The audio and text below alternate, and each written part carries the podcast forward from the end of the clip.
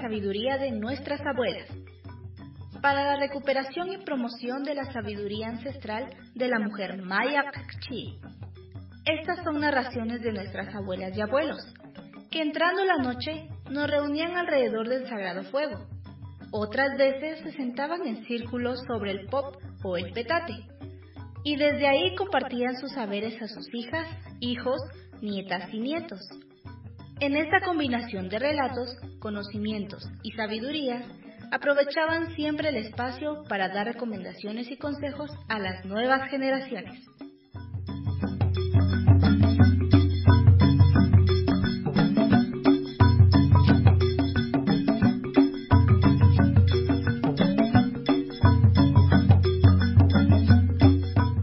Hola, ¿cómo están? Gusto saber de ustedes y saludarles en esta quinta edición de El despertar de la sabiduría de nuestras abuelas y abuelos. La abuela y el abuelo nos relatarán hoy sobre la importancia de la participación de la mujer en todos los espacios a todo nivel, empezando en la comunidad y también de la resistencia de la madre naturaleza y de nuestras ancestras mayas como ejemplo de liderazgo y de conducción de la vida comunitaria. Por eso mismo, debemos apurarnos y nos vamos a la cocina a escuchar esa hermosa conversación. ¡Vamos!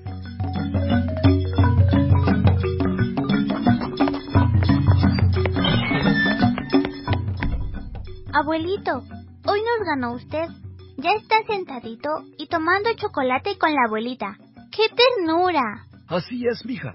No hay nada mejor que estar dentro de la casa. Y hablando de casa, ¿por qué se dice que la comunidad también es nuestra casa? Cuando decimos que nuestra comunidad también es nuestra casa, es otra manera de entender desde la gran sabiduría de nuestras ancestras y ancestros. Nos hacen comprender que todos somos uno, que solos no somos nada. Entonces nadie puede decir que no necesita de nadie. Por eso existe la comunidad donde las personas deberíamos de apoyarnos los unos a los otros. Pero lastimosamente empezamos a ver cosas donde cada quien mira cómo sale y no le importa lo que sucede a su vecina o a su vecino, a su hermana y su hermano. Incluso hay hijas e hijos que no les importa el sufrimiento de sus madres y de sus padres. La palabra comunil se refiere a un grupo de personas, mujeres y hombres que viven juntos en un solo lugar, que regularmente sus primeras abuelas y abuelos tenían cierta relación de familia o compartían algunos intereses en común.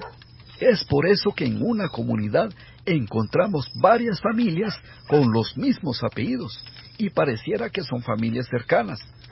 Aunque ellas digan que no son familiares, pero con toda seguridad sus tatarabuelas y tatarabuelos sí eran familiares, pero a la medida que se amplía la familia, se van olvidando las primeras raíces. En mi caso, desde pequeña he visto que la comunidad siempre ha estado dirigida por hombres. Por eso he creído que esto es normal y que siempre ha sido así. Llevamos más de 500 años en los que nuestras prácticas de dirigir nuestras comunidades han cambiado. Los españoles obligaron a nuestras ancestras y a nuestros ancestros a dejar sus formas de organización y de participación. Y desde entonces hemos tenido que adaptarnos a las formas que ellos impusieron. Es decir, que las prácticas actuales para dirigir nuestras comunidades fueron impuestos y que no son de la sabiduría de nuestros ancestros? Así es. Las leyes impuestas por los hijos y los nietos de los españoles fueron a favor de ellos y más de los hombres, con decir que en los años ochentas, en las elecciones de presidentes, diputados y alcaldes, solo podían votar los hombres y hace algunos 35 años solo podían votar las mujeres que podían leer y escribir. Esto dejaba afuera a las mujeres mayas porque en su gran mayoría o en su totalidad de aquellos años no podían leer y escribir en idioma español. Actualmente todas y todos podemos votar, pero el derecho a elegir y ser electos necesitan muchos cambios para que se haga realidad. Pero me parece que esta práctica de mentir y de aprovecharse de las personas también ya se está viviendo en la comunidad. ¿Cree que tengo razón? Como dicen, las malas mañas se aprenden rápido. Y es esto lo que ha pasado. La mayoría de las comunidades están dirigidas por hombres, por ejemplo, los COCODE, la alcaldía comunitaria o auxiliar, y algunos comités o asociaciones están integradas solo por hombres, y si en alguno han incluido mujeres, pero regularmente tienen los últimos cargos, pero no ocupan puesto de presidentas, además, los que hablan siempre son los hombres y ellos son los que toman las decisiones. Es por eso que decimos que se han olvidado los consejos de las ancestras y ancestros, pero estamos a tiempo, porque nuestras abuelas y abuelos actuales aún tienen en su memoria algunos consejos y sumado con lo que está escrito. Hay otro aspecto muy importante y esto es propio de nuestra cultura maya, que las niñas y los niños valen tanto como las jóvenes, como las adultas y los adultos y como las ancianas y los ancianos. A las niñas y a los niños no se les lleva a guarderías, a las ancianas y a los ancianos no se les lleva a los asilos. Sí, porque las ancianas y los ancianos son los que tienen guardado mucha experiencia de vida y esto hace falta conocer y aprender en cada momento de nuestras vidas. Una anciana y un anciano habla de su vida para trasladar sus conocimientos en forma de consejos. Nuestras niñas y nuestros niños son ejemplos de alegría, de humildad, de perdón y de sinceridad. Una niña o un niño siempre dice la verdad, siempre anda imaginando y creando cosas, siempre está sonriendo, siempre está listo para aprender y no discrimina a nadie.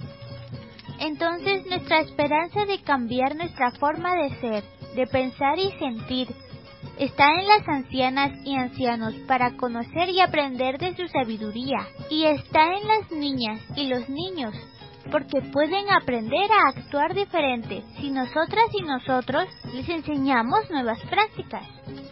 Bien dicho, eso es lo que debemos hacer de aquí en adelante. Es cierto que cada una y cada uno piensa diferente y no somos iguales, pero no hay que verlo como un problema, es todo lo contrario, porque cuando pensamos diferentes, juntos tenemos la gran oportunidad de hacer grandes cosas buenas. Solo hay que ser respetuosas y respetuosos para escuchar las opiniones y sacar las mejores ideas. Debemos cambiar esas ideas que insisten en que la comunidad debe ser dirigida solo por hombres, supuestamente porque ellos tienen fuerza y no les da miedo hablar ante cualquiera. Pero, ¿Acaso siempre se necesita fuerza física para dirigir una comunidad? Además, todas y todos nos da miedo hablar ante la comunidad si es la primera vez, pero todo se aprende. Qué bueno que es un niño su bebé. Pobrecita la bebé. A sufrir viene. ¿Acaso una nena no es un ser humano y con igualdad de derechos? Debemos de cambiar la idea de que los hombres deben comer lo mejor porque trabajan en el campo. ¿Acaso no quiere fuerza trabajar en la cocina, lavar la ropa, cuidar y cargar a las hijas y los hijos? Es una mala práctica heredar tierra solo a los hijos por ser hombres y que excluye a la mujer, supuestamente porque su marido la tendrá que mantener. ¿Y qué pasa cuando la hija resulta maltratada? Golpeada y sacada de su casa por su esposo? ¿O cuando es abandonada o enviuda? Sí, hay que hacer cambios. La mujer no es solo de la casa. ¿Por qué solo deben de estudiar los hombres? ¿Acaso la mujer no tiene derecho de desarrollar su inteligencia?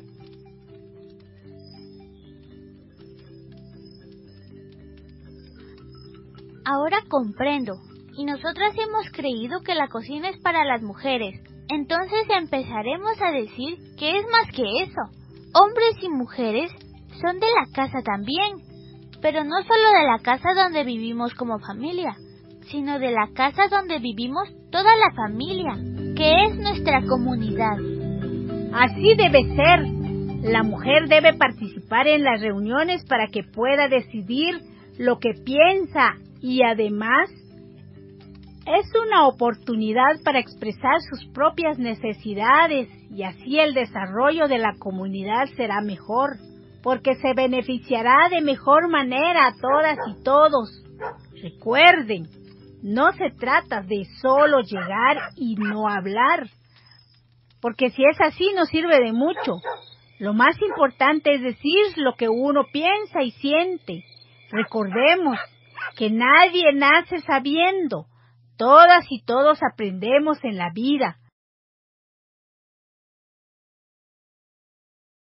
Y es muy importante saber que la mujer debe ser parte de las directivas, porque también tiene la obligación y el derecho de tomar decisiones y de expresar la realidad y las necesidades de las mujeres en todos los espacios, es decir, no solo en la comunidad, sino también en las reuniones con autoridades, instituciones y reuniones a nivel nacional. Entonces, ¿una mujer puede ser presidenta de una directiva y no estar solo de vocal? Exactamente. Cuando es a nivel de la comunidad, lo mejor es que en un tiempo sea una mujer quien dirija la directiva y el siguiente periodo que sea el hombre y así se vaya rotando en los cargos. Recordando que la mujer y el hombre piensan diferente, pero los dos pensamientos se complementan para tener un mejor desarrollo para toda la comunidad.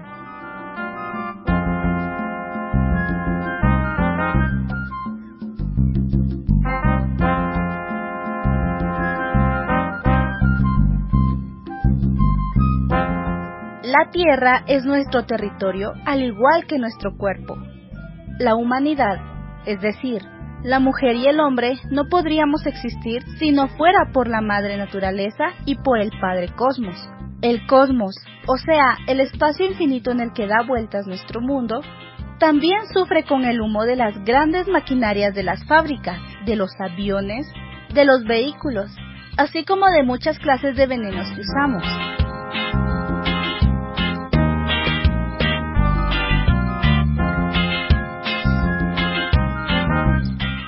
Nuestra madre naturaleza ha sufrido mucho en manos de las personas y más de aquellas que creen que no tiene vida, que solo es un recurso para ser utilizado por ellos mismos, para hacer negocios y ganancias. Cuando decimos que el cuerpo de la mujer es igual al cuerpo de la madre naturaleza, es porque tanto la mujer como la naturaleza dan vida cuidan la vida, pero la mayoría de personas no valoran esto y les han faltado el respeto de muchas maneras. Por esa razón, es urgente volver al camino que nos enseñaron nuestras ancestras y nuestros ancestros. A ver, quiero entender bien esto, que el cuerpo de la mujer es igual al cuerpo de la madre naturaleza. La mujer y el hombre somos del mismo cuerpo de la madre naturaleza.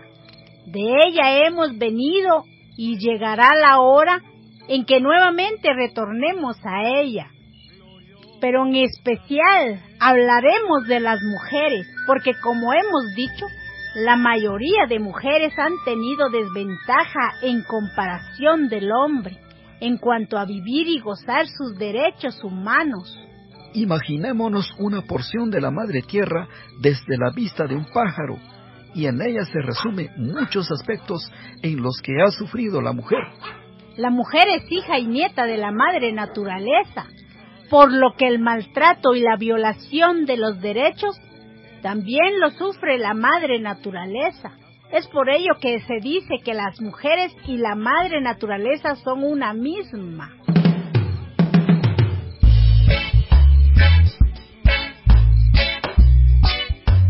La alegría de la mujer es la alegría de la familia, de la comunidad y de la madre naturaleza en general.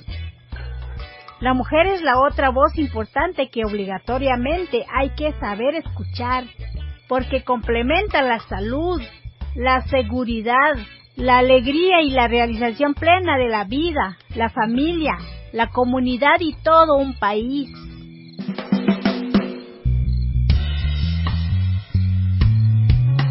La mujer ha cumplido con la sagrada función de trasladar de generación en generación sus experiencias y su sabiduría. Al igual como la madre naturaleza, que no se cansa de enseñarnos cómo debemos comportarnos en la vida. Es muy interesante e importante todo esto, pero ¿por qué la mayoría no entiende lo que significamos las mujeres y la madre naturaleza en la vida de la humanidad? Es a esto lo que deseamos llegar con estas pláticas con ustedes, que desde la sabiduría de nuestras ancestras y nuestros ancestros se dice que todo tiene vida, todo tiene un lenguaje, todo se complementa y todo se relaciona. Es importante recordar que la tristeza no llega por casualidad. En el caso de la madre naturaleza, su tristeza llega cuando escarban sus montañas, cortan sus árboles, matan los animales y cuando se secan los ríos, la madre tierra sufre. Nosotras y nosotros también sufrimos, porque es como que sufriera de violación sexual nuestra madre naturaleza, porque le maltratan todo su cuerpo y eso no es bueno, no es correcto. En las conversaciones anteriores siempre hemos hablado de alguna abuela como ejemplo de lucha. ¿De quién nos hablarán esta vez? La abuela Malintzin se calcula que nació el 7 de agosto de 1502 en un pueblo llamado Painala, perteneciente al estado de Veracruz, México. Los grandes jefes que dirigían a los pueblos azteca y mexica se dedicaron a actuar con maldad contra su pueblo Llegaron a realizar sacrificios humanos y dejaron por un lado las sabias enseñanzas de vivir en equilibrio con el todo.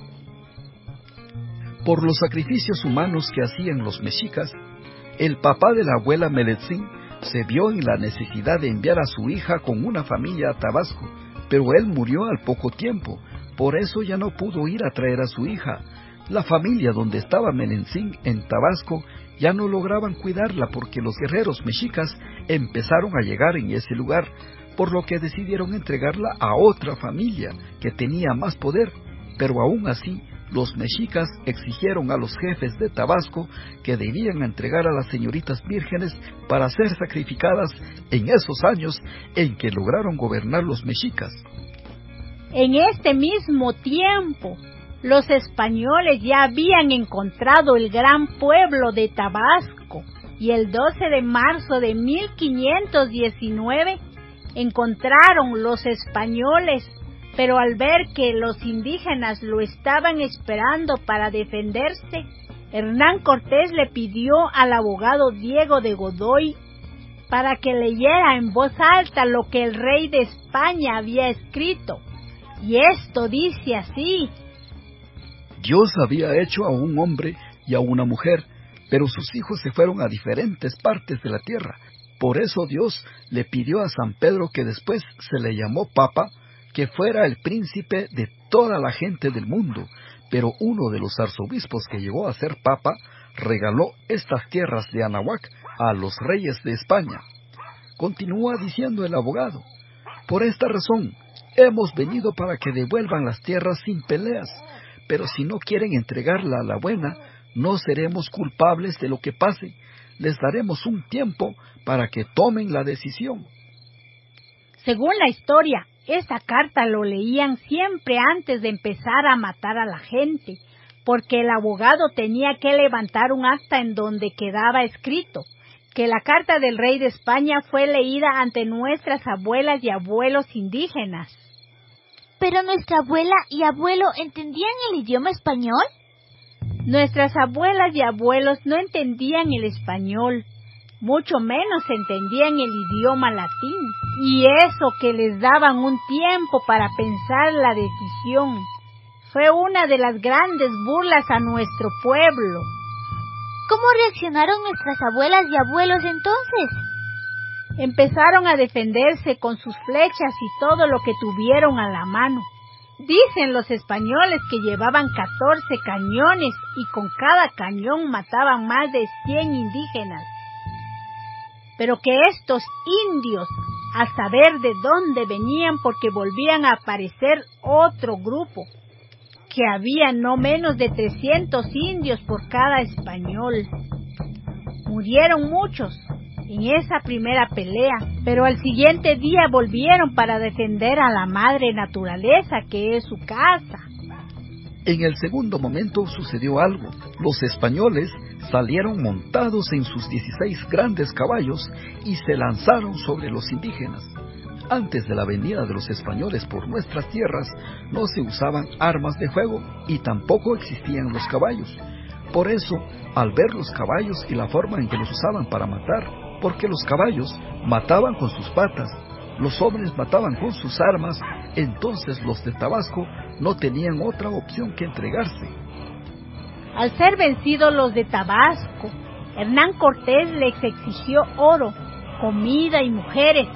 También les regalaron 20 señoritas para que fueran sus esclavas. Y entre ellas iba nuestra abuela Malinchín. ¿Qué hizo el señor Hernán Cortés con nuestras abuelas? Cuando ya tenían a las 20 esclavas, ordenó que fueran bautizadas el 14 de marzo de 1519 y a Malichín, con apenas 17 años de edad, le pone el nombre de Marina. Después llamó a sus capitanes y les regaló una esclava a cada uno. Nuestra abuela Marinchín se la dio al señor Alonso Hernández Puerto Carrero. A la señorita también se le llamaba Malinalí, en honor a la diosa de las hierbas. Pero Hernán Cortés le costaba decir su nombre real, por lo que la llamó Malinche. Después del bautizo, Hernán Cortés, sus hombres y las esclavas viajaron a otros pueblos para seguir matando a personas indígenas y durante el viaje se dio cuenta que la abuela Malinchín hablaba el idioma náhuatl y el idioma maya de Yucatán. Fue así que Hernán Cortés cada día la admiraba más, hablaba de ella así. Tiene un cuerpo atractivo, mirada firme y segura de sí misma. Tiene iniciativa propia y gran inteligencia.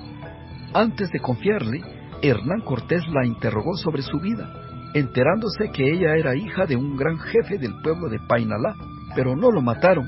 Ella aprovechó a pedirle a Hernán Cortés que le enseñara el idioma español, y por eso Hernán Cortés nombró a Jerónimo Aguilar para que se encargara de darle la enseñanza. De ahí en adelante, Hernán Cortés tenía dos traductores, a Jerónimo Aguilar y a Melencín. De la abuela existen diferentes registros donde está siempre al lado de Hernán Cortés, porque era la que traducía todo y además en varias ocasiones era ella la que tomaba decisiones sobre qué hacer. Hernán Cortés, antes de salir de España, se casó con la señora Catalina Suárez. Cuando bautizaron a las esclavas, entregó a la señorita Belencín a su amigo Alonso Hernández Puerto Carrero. A pesar de ello, una noche decidió violarla. En muchos libros de la historia dicen que la abuela Melencín fue amante de Hernán Cortés, sin tomar en cuenta que tanto ella como todas las señoritas que tomaron los españoles como esclavas nunca tuvieron otra salida, más que el soportar todo a cambio de sus vidas.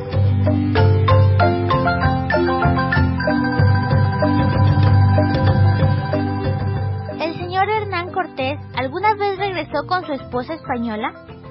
En 1521, doña Catalina Suárez de Cortés decidió ir a buscar a don Hernán a Veracruz. Pero cuando don Hernán supo que su esposa lo estaba buscando, planificó rápidamente un matrimonio de la abuela Malintzín con Juan Jaramillo. Dicen que con su nuevo esposo tuvo una hija a la que llamó María pero tuvo que dejarla al cuidado de Juan Altamirano, primo de Hernán Cortés. Doña Catalina Suárez, esposa de Hernán Cortés, vivió poco tiempo con él, porque en el año 1522 murió misteriosamente, por lo que Hernán Cortés volvió de nuevo con Malincín, y tuvieron un hijo en ese mismo año, a quien llamó Martín Cortés, pero nuevamente se lo quitaron, porque al poco tiempo enviaron al hijo a España, ¡Uh! Es una historia de nunca acabar. Pero lo peor es que la gente recuerda a Malitzin como la traicionera de su pueblo. Hasta hoy en día llaman maliche o malichista a mujeres y hombres que no apoyan la causa de sus pueblos. De esta manera insultan la memoria de nuestra abuela Malichín y no toman en cuenta los sufrimientos y daños que causaron los españoles a las mujeres mayas, que fueron forzadas y violentadas. Pero ya es tarde, abuela y abuelo. Ustedes deben descansar porque mañana si quiere escuchar una historia de nuestras abuelas de aquí de la región Quechí. El nahual es la fuerza interna que libera nuestra voz y nos da luz para nuestro caminar en la vida. Por ahora dejaremos que nuestras ancestras abuelas y abuelos descansen después de cumplir con las nietas y nietos, hijas e hijos, tan interesantes sabidurías llenas de esperanza para todos nuestros pueblos. El próximo relato será sobre las leyes que garantizan los derechos de la mujer y sobre otras cinco energías en la dinámica de nuestras vidas.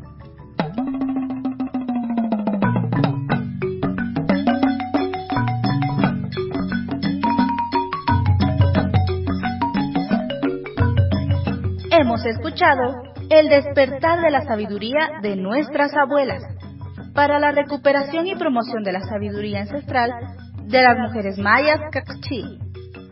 Esta producción ha sido apoyada por ONU Mujeres en el marco del proyecto Haciendo una realidad el efecto transformador de la sentencia de reparación de Sepur Sarco para romper el continuo de la violencia sexual y otras formas de violencia contra las mujeres en situaciones de conflicto y posconflicto. Del Fondo para la Consolidación de la Paz de las Naciones Unidas. Las opiniones expresadas no reflejan la posición de ONU Mujeres ni del sistema de las Naciones Unidas. Les esperamos en la siguiente serie por esta misma estación. Hasta la próxima.